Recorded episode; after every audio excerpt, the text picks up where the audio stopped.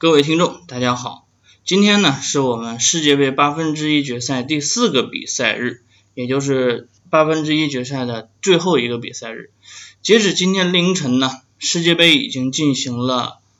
五十六场比赛啊，五十六场比赛结束之后，距离最后还有最后的八场比赛。那接下来的对阵呢，大家应该也很清楚了啊。首先，我们今天呢还是要先聊一聊昨天晚间和今天凌晨的两场比赛，然后呢要说一说晋级之后的八强战，这八支球队的对阵能给我们带来哪些故事？因为今天晚间和明天呢是没有比赛的，所以我们的节目在明天和后天，也就是周四和周五呢将会暂停两天，将会在周六的啊中午的时候进行四分之一决赛第一个比赛日的。啊，比赛评论节目，届时大家可以注意收听。好，话不多说，咱们还是先说回比赛。呃，昨天晚间和今天凌晨的比赛预测的情况，我估计大家应该也了解。其实瑞士队是看涨的，但是瑞典队这场比赛却是一比零取胜了对手。英格兰常规时间呢是战平了哥伦比亚，点球赢下了啊，点球最终晋级啊。这两场比赛我估计啊。其实不太好出吧，啊，因为欧洲球队的比赛你会发现一个特点，啊，尤其是欧洲对欧洲的球队不会出现太多的大比分比赛的情况，啊，除非强弱分明特别明显，不然不太可能出现。先说说瑞典和瑞士这场比赛，这两支球队说实话要讲技战术还是比较难的，这两支球队打的比较散。这场这场比赛进程的过程当中，失误很多，两支球队在中场都很难控制住球。不过两支球队还是有特点的，两支球队呢都是反击型球队，但是套路不一样。瑞典这支球队的技战术打法是通过边路四十五度或者是下底传中寻找中间点和第二点。啊，因为瑞典队在进攻的时候，边路推进的同时，中路会有两到三名球员跟进，而并非一个人跟进，这样保证的就是他的第一点啊，即使不能够争下来往里顶，他也会控制下第二点来争取一个射门机会，或者可以争抢到第三点禁区外的一脚远射，这是瑞典队昨天的核心进攻方式。但是瑞典队昨天那个进球的方式还并非完全是根据他的技战术。就是他的常规打法。昨天瑞士队的防守的时候，后腰位置没有人啊，站不住，所以给大禁区弧前沿给出了大量的空间。所以昨天瑞典队的远射很多。其实这个进球也有一定运气成分，因为瑞典这脚射门，说实话啊，就是福斯贝里这球打的力量真的一般，而且是个贴地。呃，正常情况下佐莫是应该可以轻松的扑到的，但是。就是因为碰到了防守球员啊，变成了一个折线弹起来了，那让佐莫也没有办法，好吧，瑞典队凭借一个运气球取胜，但是整体上呢，进攻方面瑞典队还是对瑞士有一定压制的，因为身高体重一系列的方面啊是有一定优势的。那瑞士队的进攻呢是有自己的特点，他的反击打的是速度啊，之前的比赛也看得到，瑞典队的进攻是快速传切啊。大概是在三到四个球员之间快速的一脚传球撕开对方防线。瑞士队这场比赛有几个非常经典的画面，比如说通过边路啊下底，然后倒倒三角的位置，然后找禁区外的点啊，都是一脚传球。这样的话很容易撕破对方的防线。如果是像瑞典这样的球队，防守啊能力很强，但是更多的是以站桩为主，移动速度较慢的球队来讲，瑞士队的传切是有一定优势在的。但很可惜，瑞士队和瑞典队昨天的机会真的不少，但是都没有把握住吧。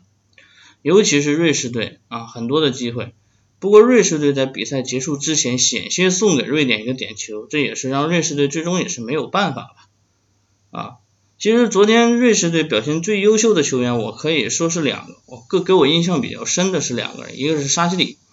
他的传球跑动包括传切还是比较理想的，另外一个就是佐莫了。其实昨天瑞典队能够进球的机会不止一个两个呀，不是琢磨的话，我觉得瑞士队可能上半场或者是不会到最后就已经交枪了。整体来看呢，瑞士队挺可惜的，这批瑞士队的球员还是有一定能力，而且技战术很熟练。呃，很多瑞士球员呢都是效力于德甲，所以说他们对于作风很就是打法方面还是很清晰的啊，我觉得瑞士队的融合性更好。那瑞典队这一批球员呢是同一批梯队长起来的，年龄结构是非常雷同的，也更加默契熟悉。但是瑞典队这支球队的攻坚能力真的不强。瑞典队是在瑞士队这场比赛之前，所有三十二支球队进攻次数倒数第二少的球队，也就是说，瑞典队整体的进攻实力比较弱，而且打到现在为止，瑞典队的进球是所有晋级的八支球队当中最少的，也就说明这支球队的硬实力、进攻实力是不足的啊，所以我觉得瑞典队再往后走也是比较困难吧。啊，并非是能够给大家制造更多惊喜的球队。这场比赛呢，技战术方面我真的没有太多可说的，失误太多了，而且你要跟后面哥伦比亚和英格兰的比赛比起来，这场比赛简直啊，咱是不不往难听了说吧，确实有点难看。说到哥伦比亚和英格兰的比赛呢，不得不介绍一下双方的首发阵容。首先呢，哥伦比亚方面呢门将是奥斯皮纳，这大家比较熟悉了。后防线呢有阿里亚斯、米纳、桑切斯和莫西卡，后腰位置上是卡洛斯·桑切斯，还有就是来自于博卡青年的巴里奥斯，还有莱尔马。前场方面呢是金特罗，锋线上两个人是法尔考和夸德拉多，呃，之前这轮呢受伤。所以说呢，之前大家认为的法尔考会变成单箭头，不过哥伦比亚还是派出了另外一个锋线球员跟他搭配，夸德拉多，那尤文的中场球员。啊，这场比赛呢，哥伦比亚队排出的阵容只能说是一个比较比较能，也就能拿出这样的一个阵容了吧，也拿不出别的来。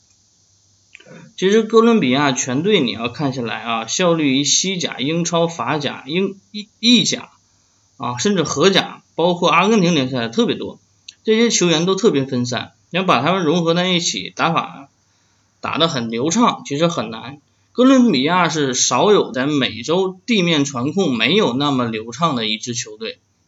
哥伦比亚在美洲杯上的表现，你会发现这支球队的技术、技战术，包括他的地面传控技术，是和其他的欧呃美洲球队拉丁派打法是有一定差距的。啊，他呢更多是给我们的印象，包括以前也是强力型前锋冲击的球队。英格兰方面的首发阵容呢，也都也很有意思啊。啊，首先门将呢是皮克福德，这场比赛大放异彩的皮克福德。后防线呢给出了三个人，马奎尔、斯通斯和凯尔沃克。后腰位置上站的是亨德森。中场的人比较多，阿什利杨、阿里、林加德，还有特里皮尔。锋线位置上是。哈里凯恩和斯特林，哎，这套阵容你会发现，英格兰队把重点就放在了中场位置上，中场靠前的位置上。所以为什么哥伦比亚在这场比赛里就打不出来呢？很难受呢？其实主要原因就是这样，英格兰不给你传球的空间。那英格兰对自己的前场逼抢，包括他的球员球的控制是非常理想的。我之前的第一场比赛就是英格兰。呃，第一场比赛对突尼斯的比赛，我就说过，这支英格兰队好像利物浦，在前场的反抢非常积极。所以说，英格兰队为什么把前场的球员派的很多呢？中前场球员很多呢？他就可以迅速的形成反抢和包夹，在前场可以获得更多机会。不过，哥伦比亚队毕竟是一支美洲球队，技术方面即使不如其他美洲球队，但是还是有特点。这场比赛的整体进程当中呢，英格兰队并没有占到太多的便宜。但是哥伦比亚防守起来也比较累，四十一分钟、五十二分钟和五十四分钟分别付出了一张黄牌的代价，这对于他来讲的代价还是比较大的。另外五十六分钟的时候，英格兰方面也获得了一张黄牌，不过紧接着英格兰就获得了一个点球的机会，由哈里凯恩将球罚进，这是一个转折点。五十七分钟的时候，英格兰获得了领先，作为一支欧洲球队，典型的欧洲球队，他就开始准备龟缩防守。那反而哥伦比亚要做的就只能是进攻。六十二分钟的时候换下了莱尔马，换上了巴卡。巴卡这场比赛成为了胜负手啊，很关键的一个胜负手。在之后的比赛进行当中呢，比哥伦比亚还是依靠自己强硬的防守，法尔考和巴卡都吃到了黄牌。最后比赛打到临近伤停补时阶段啊，这个时候呢，双方也开始做出了一些人员轮换。呃，乌里维登场，穆里尔登场，哥伦比亚把三个换人名额全部都用光了。那英格兰方面呢，在八十一分钟换上戴尔，八十八分钟换上了瓦尔迪。这两个球员，一个是做攻中场控制，一个是希望在抓反击。我不我不认为瓦尔迪在这个时间上场是为了抓反击，更多的是应该是在延误时间。但是九十三分钟的时候，哥伦比亚获得了全场比赛第一个角球。这个角球让米纳将球打进，米纳真的是个头球之王啊，角球头球之王啊！这球打进之后呢，哥伦比亚惊险的将比分扳平，并拖进了加时赛。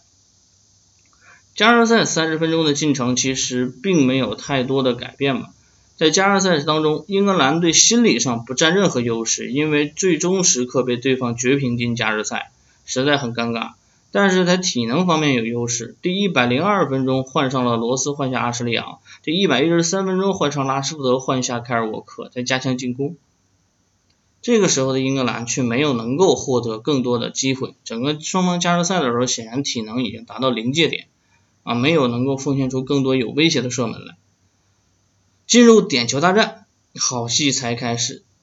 首先罚点球的是哥伦比亚队，法尔考一蹴而就。哈利凯恩呢再次进球，然后轮轮到哥伦比亚的科达拉多也轻松打进。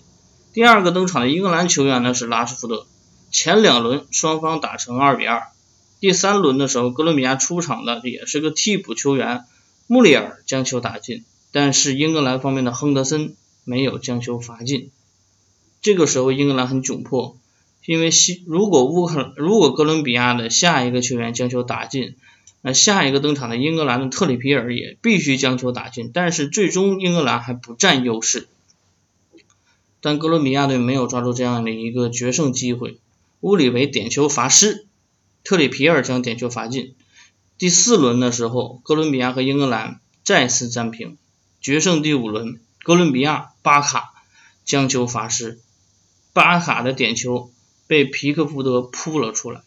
这球就成了胜负手。最后一个登场的戴尔，只要将球打进就能绝杀比赛。最终不负众望，戴尔将球打进，拿下比赛。英格兰方面在点球的时候呢，使用了拉什福德和戴尔两个替补球员来罚。两个球员呢都是比较靠后的时间才登场，体能方面比较充足，心理准备也比较适应。那哥伦比亚方面呢？在点球方面也派上了替补球员，啊，很有意思的就是三个替补登场的球员全部被安排在罚点球去了。另外还有两个锋线的法尔考和夸德拉多，显然啊，哥伦比亚的教练还是很迷信啊体能，包括锋线球员的射门能力。很可惜这场比赛哥伦比亚没有能够拿下比赛，英格兰顺利晋级。好，截止到现在呢，八强产生。节目到这个时候，我们也没有下场比赛预测了。我们要预测的是后面四场比赛的进行情况。首先要说说上半区，上半区出现了两支美洲球队，乌拉圭和巴西。乌拉圭的对手呢将会是法国队。乌拉圭和法国队上一次在世界杯对阵是二零一零年的南非世界杯，两支球队被同分在了 A 组。当时呢，那支不团结且有些老迈的法国队，最终零比零战平乌拉圭，这也是当届世界杯法国队仅仅拿到的一个积分，之后的比赛就被淘汰。呃，乌拉圭呢，现在呢整体上来来讲还是不错，但是乌拉圭前场有有受伤的情况，这会对乌拉圭队蒙上一层阴影。法国队整体实力更强，而且体能储备也要更好。我个人觉得法国队取胜的面还是比较大的，不过法国队的锋线要面对的绝对不会是像阿根廷上一场简直就是啊像临时拼凑的防后防线一样，他要面对的是乌拉圭队的后防线，乌拉圭队在整个美洲的防守能力不亚于巴拉圭，非常强悍，而且现在的后防线的两个核心球员吉米内斯和戈丁是来自于马德里竞技的。后场双核，非常硬朗，真的是不好打。不过戈丁的体能包括年龄是有一些的，至于法国队，呃，有机会能够突破。乌拉圭队和法国队的比赛，我觉得应该是比较接近于毛与盾的比赛了，因为法国队的锋线确实比较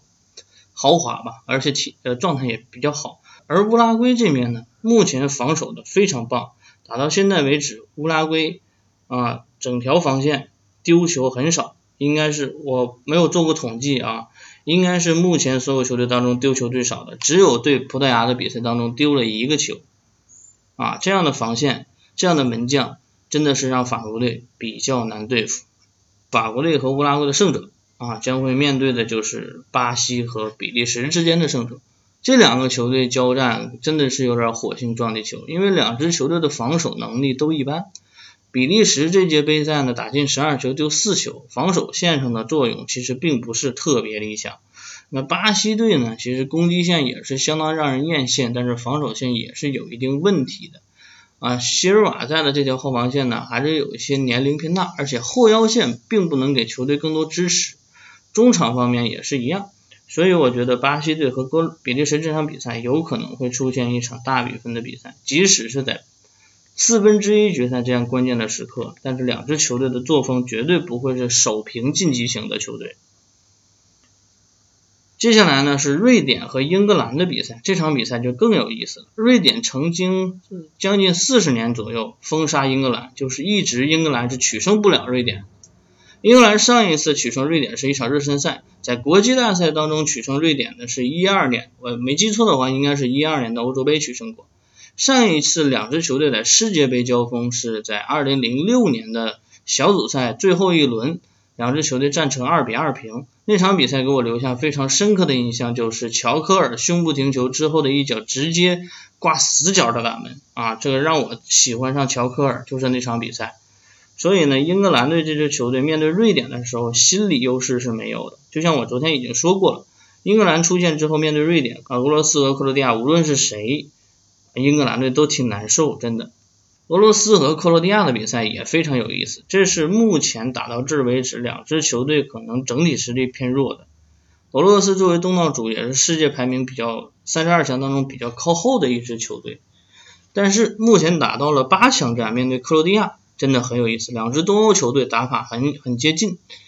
嗯，而且东欧啊，不论是地缘政治还是历史原因，经常能够发生很多火爆的事情。比如说，当年克罗地亚和塞尔维亚的比赛也发生过很多类似的事情，所以呢，俄罗斯和克罗地亚的比赛也会很火爆，无论场内场外，我估计都是。俄罗斯这支球队是支东道主，目前打到现在，我觉得已经够本了，可能再往后走，大家会觉得有些假了。但是，各俄罗斯面对的对手是克罗地亚，这个机会绝对不能够放过啊！虽然克罗地亚的整体实力确实还是要在俄罗斯之上。克罗地亚呢，上一场比赛消耗也是比较大的啊。下一场上一场比赛呢，和丹麦打了场点球，而且在常规时间里，克罗地亚的状态并没有能够施展出来，很多机会全都浪费了。克罗地亚需要好好做的调整，就是为什么那么多机会都能浪费掉？自己的前场、中场豪华的真的是让人羡慕不已呀！我相信不光是克罗地亚这套阵容让很多。二线球队羡慕，我估计很多世界杯像德国、西班牙这种已经出局的球队也会特别羡慕这样的一套阵容。这是最好的一届克罗地亚队，克罗地亚队配得上一个四强，但是我不认为克罗地亚可以配得上冠军。嗯，目前呢，四分之一决赛马上开始，个人看好法国、巴西晋级，下半区呢是英格兰和克罗地亚晋级，这是我目前看好的。呃，四场晋级情况，比赛呢将在七月六号晚上十点，乌拉圭和法国率先登场。七月七号凌晨两点，巴西和比利时也将登场，这将是四分之一决赛的第一个比赛日。呃，我们也期待，这应该是在周五的晚上和周六的早上啊，届时我们也在周六的中午的时候会奉献大家新的节目。世界杯非常精彩，但是呢，也不要耽误工作。这两天没有比赛，好好休息，好好工作。等待周末更多谜底的揭开啊！这期节目呢就到此结束，感谢大家的收听，我们下期节目再会。